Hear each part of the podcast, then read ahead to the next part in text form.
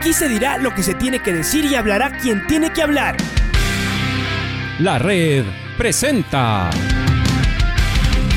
la charla del día a llevar una trayectoria que todo el mundo conoce, Carlos el Demoledor. Que la comunidad sepa de lo grande que fue Luis Chocho San Martín. Este año nuevamente jugar Copa Libertadores nos ilusiona mucho. La red.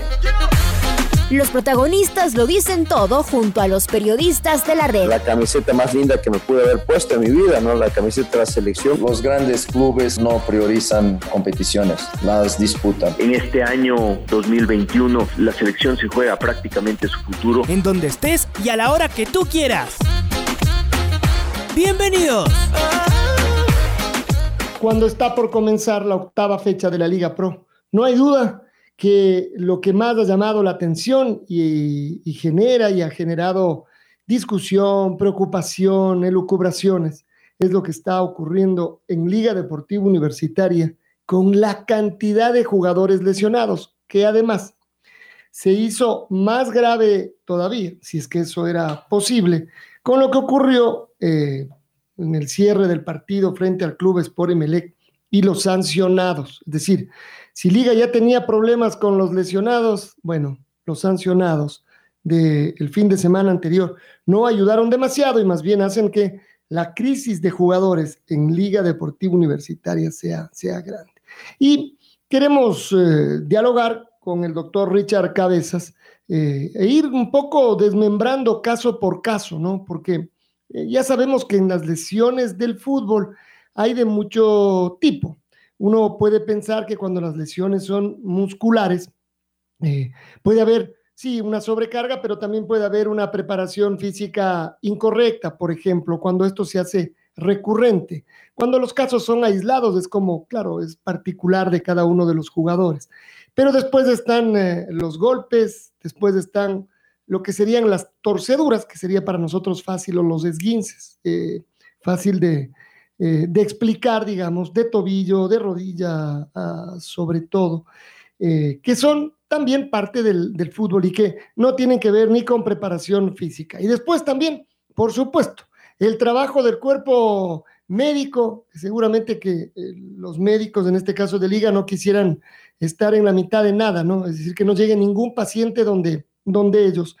Y está el trabajo que en cambio tienen que hacer una vez que llegan los jugadores lesionados y comienza la recuperación y las presiones y qué fue que no juega y ya va una semana parado o ya va dos o ya va un mes, lo que sea, y qué fue que no lo, que no lo recuperan, además siempre pensando que esto fuera eh, mágico. Así que bueno, creo que tenemos que ir eh, revisando algunos, algunos casos y tratando de encontrar cuáles son los inicios de esto. Así que al doctor Richard Cabezas le damos la más cordial bienvenida. Richard, ¿qué tal? Eh, buen día. Y creo que vamos a enfocarnos directamente uno a uno con los jugadores lesionados. El que más nos sorprendió, tal vez ayer, fue lo de Lucas Villarruel, que no venía jugando mucho, que de todas maneras tuvo unos minutitos, el otro día también jugó unos, unos minutitos y de repente eh, aparece en, en el informe médico y no va a poder estar este fin de semana. ¿De dónde sale la lesión de él? ¿Esto tiene que ver con algún golpe de último momento? ¿Tenía alguna molestia? Comencemos por ahí, por favor, Richard, bienvenido. Buenos días, Alfonso. Eh, sí, tenemos, tenemos casa llena, digamos, en, en Pomaski con el tema de los jugadores lesionados. Lucas Villarroel tiene un, un problema en su columna cervical, en un disco de su columna cervical. Este problema no es nuevo, nosotros pensamos que se originó en un, en un accidente de tránsito que tuvo hace algunos años de un volcamiento eh, junto a, su equipo. Eh, entonces, bueno, eso no le venía molestando. Hace aproximadamente unos 15, 10 días empezó a tener unos dolores en el cuello que se iban al hombro, que se iban a la espalda y que se iban manejando con, con fisioterapia. Sin embargo, los dolores no pasaron, no pasaron, así que eh, decidimos hacer unos estudios dentro de estos, una resonancia del cuello, en donde se confirmó la presencia de, este problema en el disco, es un problema que, es, un disco que está inflamado, es, es, una, es una hernia en el disco. Entonces, eh, inmediatamente pasó a manos de, de la doctora especialista en columna, Y bueno, ella empezó su tratamiento y eh, él está hoy mejor. Él tiene un control, claro, la primera indicación fue que no puede jugar el fin de semana y tendrá un nuevo control el día lunes eh, para ver la respuesta al tratamiento y para que la doctora nos indique cuáles son los siguientes pasos. Nosotros esperamos que, que él se recupere bien hasta el día lunes y pueda integrarse nuevamente a los entrenamientos para con miras al partido de con el Guayaquil City. ¿Por qué apareció ahora? Es decir, eh, ¿aquí hay alguna explicación, algún detonador de que esto, de que esto regrese? Esta es una lesión, por otro lado, que puede ser considerada grave, que es, no, se le inflamó, ya se le desinflama y, y sigue jugando. Eh, ¿Cómo funciona? Bueno, eh, se desencadena con un, un, golpe de cabeza, con un rechazo de cabeza que hace el jugador hacia un costado ahí empieza el dolor. Entonces, eh, cuando hay ese tipo de golpe, eh, hay una presión, hay una compresión sobre las vértebras del cuello y eso hizo que, que se inflame el disco. Entonces, uh, claro, si no se maneja, se puede convertir en algo grave. Afortunadamente, con la evaluación de, del especialista, eh, piensa que con el tratamiento que está recibiendo, eh, él estará mejor en, en el lapso de, de, los cuatro días que, que es lo que tiene antes de su control. Uno pensaría que entonces pararía este partido, pero ya, desde el próximo estaría disponible 100% y sin problemas. Eso es lo que esperamos, pero como te digo, tenemos que esperar la evaluación de lunes y la respuesta del jugador al tratamiento y la luz verde de parte de, del especialista. Entonces todavía hay que tener paciencia. ¿Qué pasó con Kevin Mercado? Porque lo vimos que en algún momento en el primer tiempo se quedó ahí tirado, después se levantó y siguió, siguió jugando hasta que al final fue reemplazado. En ese momento que se quedó tirado en el primer tiempo, ¿es cuando se produce su lesión o ahí no todavía? Eh, sí, es en ese momento donde se produce la lesión. Es en ese momento, eh, entonces él fue revisado al medio tiempo en el camerino, el uh, Kevin tiene una, una tremenda masa muscular, es una, es una masa muscular de, de mucho, mucho volumen, entonces eh, eso le ayudó a él a, digamos, a, resistir el, el, el, trauma y, y claro, las, mani las maniobras donde tú tratas de detectar una lesión eh, se dificultan por la tremenda masa muscular que tiene, por la adrenalina del momento del partido, y el jugador nos eh, refiere que se siente bien, entonces eh, por eso sigue jugando hasta que, claro, eh, ese dolor solamente fue en aumento, fue progresando y él, él ya pidió el cambio.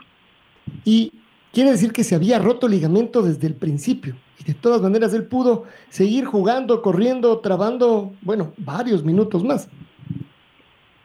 Eh, sí, sí puede ser, puede ser también que la ruptura eh, originalmente fue parcial y y después se completó. Eh, Hola, con doctor. mucho dolor, además eso sí significa mucho dolor. Y a partir de ahí, operación, seis meses. Claro, ya la cirugía fue esta semana y el tiempo, el tiempo previsto es no menos de seis meses. Entonces, eh, nosotros en Liga hemos el, el promedio de reintegración a, a, a un partido de competencia es uh, aproximadamente de ocho meses, entonces de los seis meses eh, le estaremos viendo entrenar bastante, a la, esperamos verle entrenar bastante a la par de, de sus compañeros. Hola doctor, buenos días, ¿cómo le va? Luis Quiro le saluda. Y así seguimos con la lista porque la verdad es que vamos uno por uno para ir desmenuzando y usted nos va, nos va, nos va comentando más en detalle qué es lo que tiene. Amarilla, parecía que no, y usted conversábamos el lunes, parecía que era un desgaste, tal vez algo por el estrés, pero también se complicó, no va a estar en esta semana, doctor. ¿Qué pasó con él? Sí, es, es un desgaste, es una, es una sobrecarga. Él tuvo la convocatoria a la selección de Paraguay, donde ustedes vieron que tuvo una participación casi del 100% de los minutos. Um, eso implica mucha, mucha tensión, mucha presión para el jugador a lo, más los viajes, entonces más los partidos que venía acarreando. Y en la evaluación que se hizo cuando él retornó, sí tenía muchos indicadores de, eh, fatiga. Entonces, por eso se manejó él con un trabajo diferenciado.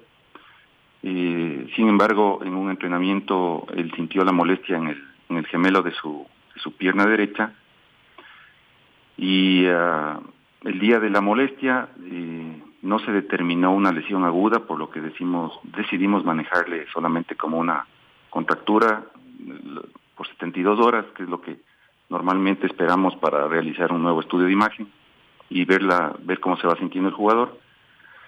Y bueno, esos estudios se repitieron y, claro, ahí se confirmó que él tiene una, una distensión muscular en, en la pierna, en un músculo que está por dentro de los gemelos que se llama sóleo, que es un, es un músculo de cuidados, un músculo que hay que observarle mucho y, y esperar que, que los tiempos se cumplan, que las molestias se superen antes de, de pensar en que él se pueda reintegrar. Es por eso que él no va a participar este fin de semana. Descartado definitivamente, por lo menos la, la otra semana también para recuperarle bien, doctor, y esperar la para por lo, la, los partidos de la selección. Ahí sería mejor para recuperarlo.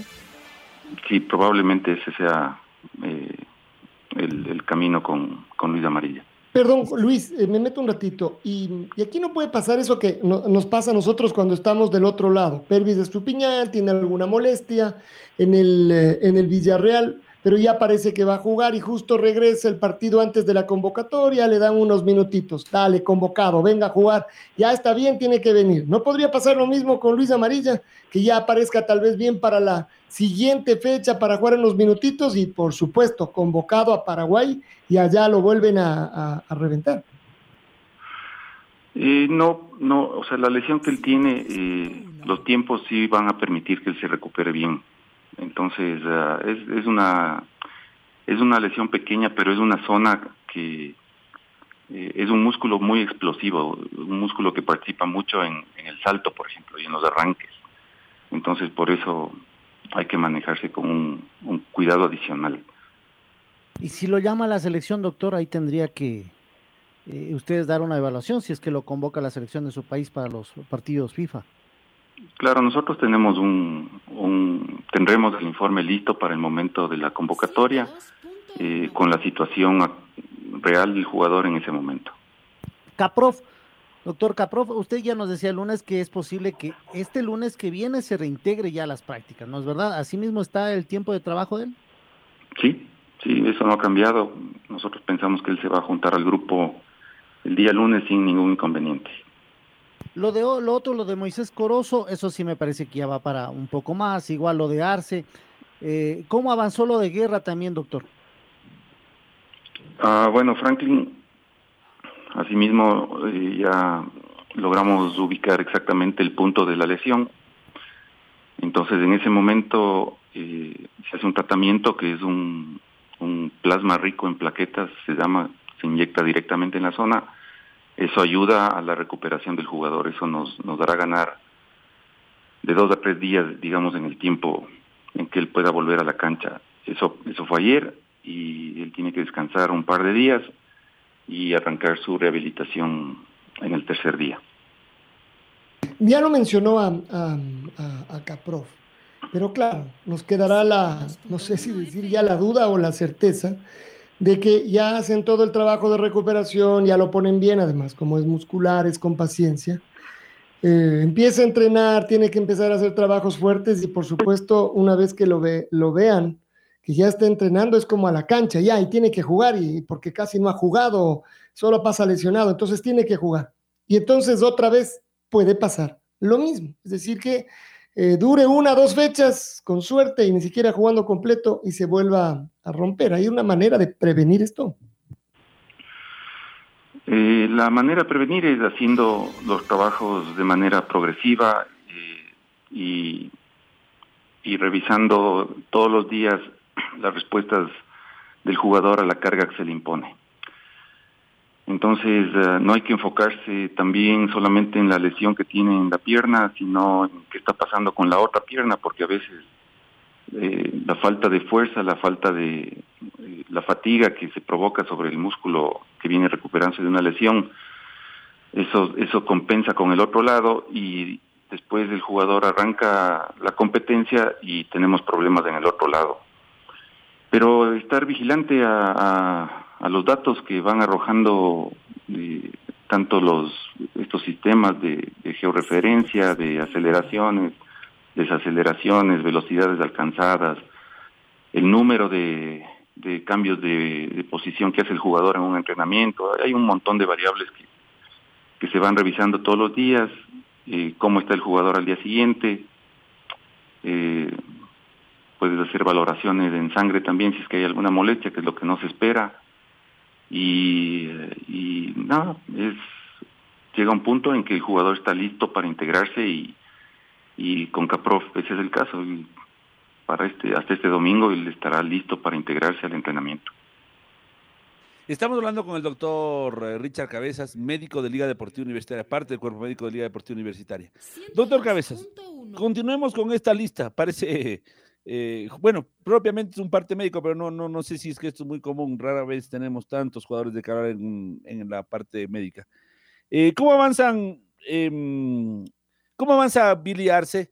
Eh, sabemos que él tuvo una lesión producto de un accidente de tránsito. No es una lesión, es una lesión en su mano, en su brazo, ¿no es cierto? Entonces, queremos saber aproximadamente qué tiempo le resta para recuperarse y cómo va ese proceso. A ver, eh, Billy Arce tuvo una fractura, eh, una fractura en tres segmentos del brazo, del antebrazo. Y, es una fractura que se anguló, es decir, el brazo se dobló. Entonces, la, la, cirugía eh, no, no fue muy sencilla como, como uno pensaría que, que va a ser. Entonces, la reparación de esa fractura, eh, digamos, el tiempo de recuperación aumentó algo versus si esta fractura habría sido menos complicada. Entonces, el doctor Barriga nos dio una indicación muy clara que era eh, tres meses.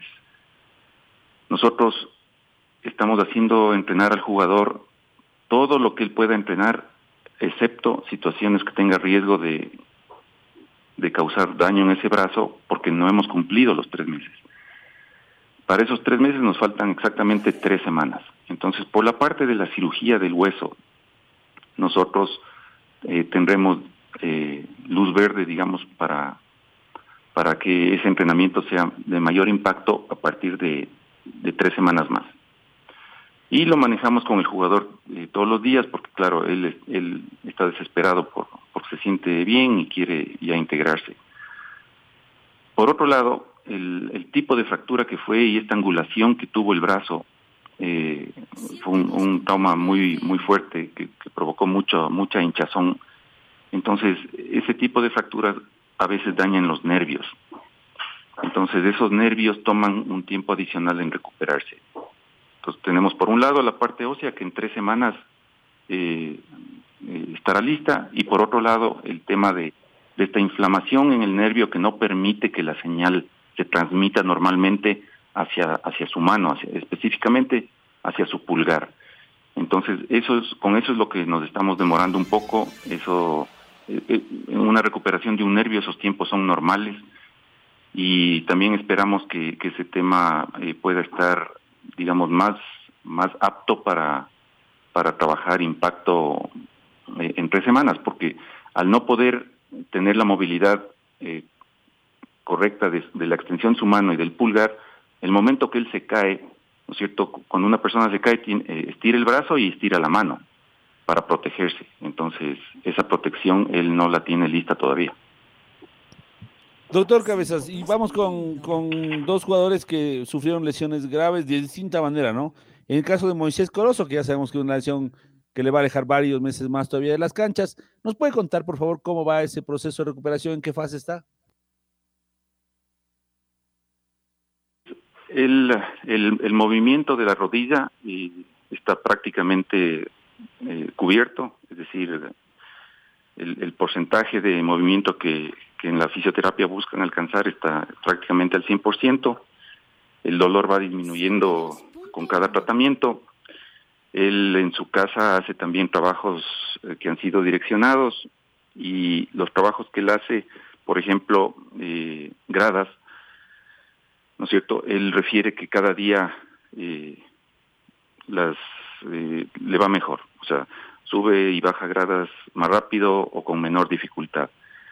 Entonces son, son pequeñas señales que nos van indicando que el, trabajo va bien.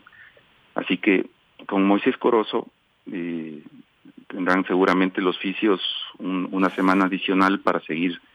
Ah, y ayer ya finalmente él, eh, él, como es, subió a la banda eh, por primera vez, entonces ya hizo, ya hizo caminata, eh, ya hizo algo de trote ligero, entonces son, son buenas señales con Moisés.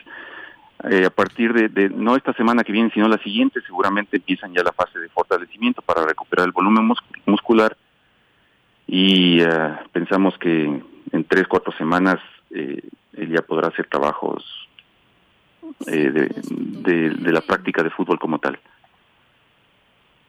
Le veíamos una foto que está en esta, está haciendo esta caminata lunar, por decirlo así, ¿no? La tecnología respaldando al futbolista y al cuerpo médico para la recuperación de un jugador. ¿Nos puede contar un poquito cómo funciona esta, esta cámara antigravedad? Tiene otro nombre, no sé, pero, pero básicamente eso es lo que hace, ¿no? eh, eliminar el efecto de la gravedad y para que el jugador no trabaje con el 100% de la resistencia propia de su cuerpo, doctor? Sí, es una, es una banda, es una caminadora que tiene una, eh, tiene una cápsula grande que, se sujeta a la, a la, cintura del jugador. El jugador se coloca una pantaloneta que tiene un, uh, un cierre y la cápsula tiene la otra parte del cierre, entonces queda sellado el jugador a nivel de su cintura y dentro de la cámara de aire se empieza a generar uh, una presión uh, a través del aire. Entonces esto lo que hace es, eh, empieza de, de, cierta manera a provocar una, una, levitación del jugador, o sea, a restarle el efecto de la gravedad. Y uh, este aparato permite trabajar a veces hasta con un 20% del peso del jugador, es decir, digamos, si Moisés pesa 80 kilos, ¿no es cierto?, eh, se sube esta máquina y él podría trabajar la máquina, el sensor de la máquina indica que está subida una persona de 25 o 30 kilos.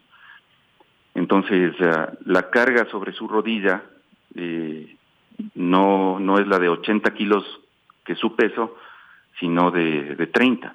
Entonces, eso le permite a la rodilla y le permite al fisio eh, trabajar con con mayores volúmenes, o sea, con mayores velocidades, con mayores distancias y, y asimismo a través de del porcentaje de peso, de la velocidad y del tiempo de trabajo en esta máquina, uno puede ir valorando cómo progresa diariamente y se va ganando la parte aeróbica al mismo tiempo.